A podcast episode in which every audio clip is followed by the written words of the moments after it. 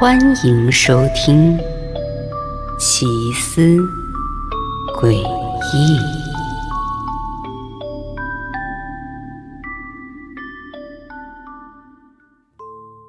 我们家族经营着一家酒店，已经有好多年了。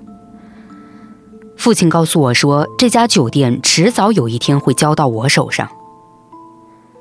这么多年来，酒店的生意还算不错。可我一直有听到一个传言，说是我家的这座酒店闹鬼，而我们呢，也确实会收到一些客人的投诉。那些客人投诉的内容都差不多，说是在深夜里总能听到墙壁里传来动静。不过也因为有闹鬼的说法，倒还是吸引来了一些本身对灵异事件感兴趣的客人，专程过来住宿。但针对这个闹鬼的说法，我们家族的人都没放在心上，毕竟就没那回事儿。可虽然这么说啊，我却记得在我很小的时候，父亲就有对我说过，说酒店里的三零零号房闹鬼。也就是这间三零零号房成了我从小到大的禁区。哪怕我长大了，也没有得到进入三零零号房的钥匙。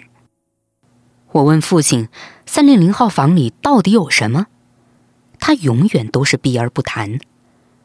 被我问的多了，就告诉我说：“还没到让我知道的时候。”但从他的这种态度里，我能确定的是，三零零号房绝对不可能闹鬼。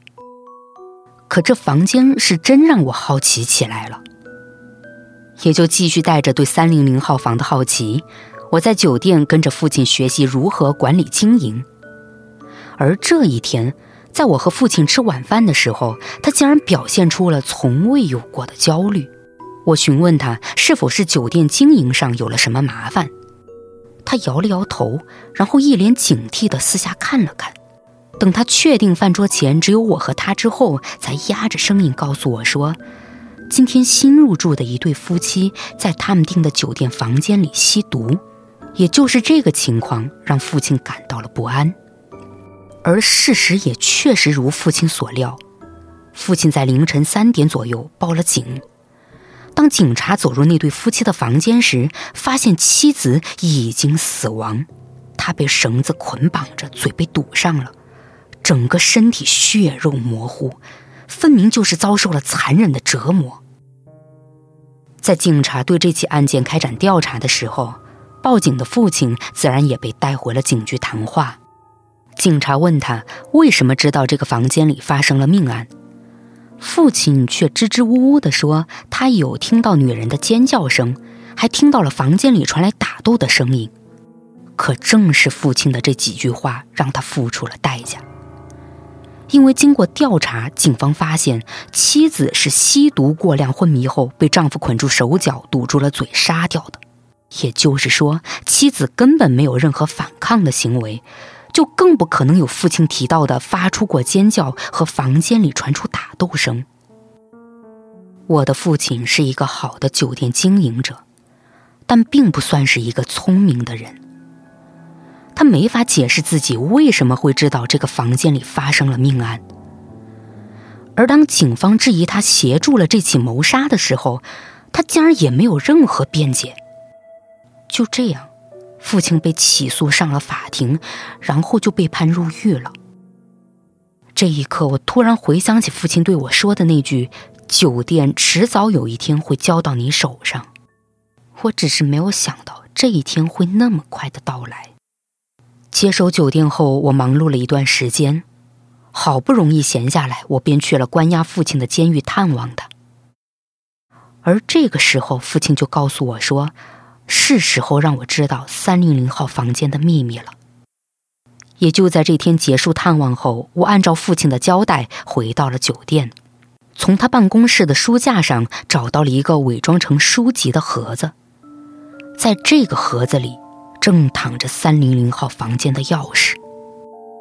我总算进入了三零零号房。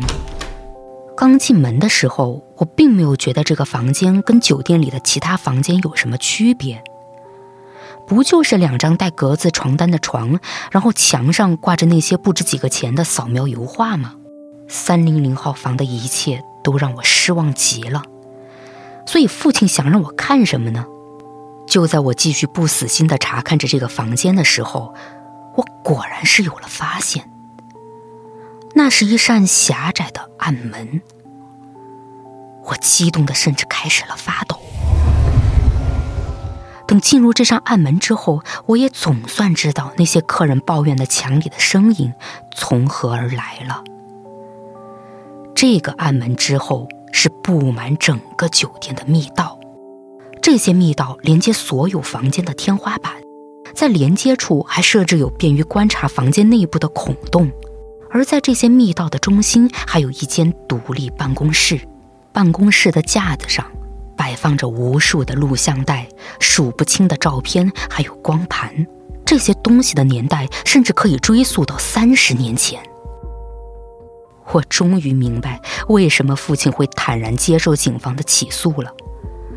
这对家族生意而言是最好的结果。这场凶杀案的风波总会过去。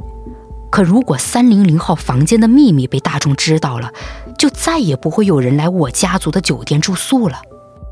三零零号房间成了我要为家族死守的秘密。而在最开始我管理酒店的那些日子里，其实我并没有用上那些密道。但渐渐的，我开始理解起父亲。也理解起这个密道对我们家族来说有多么大的魅力。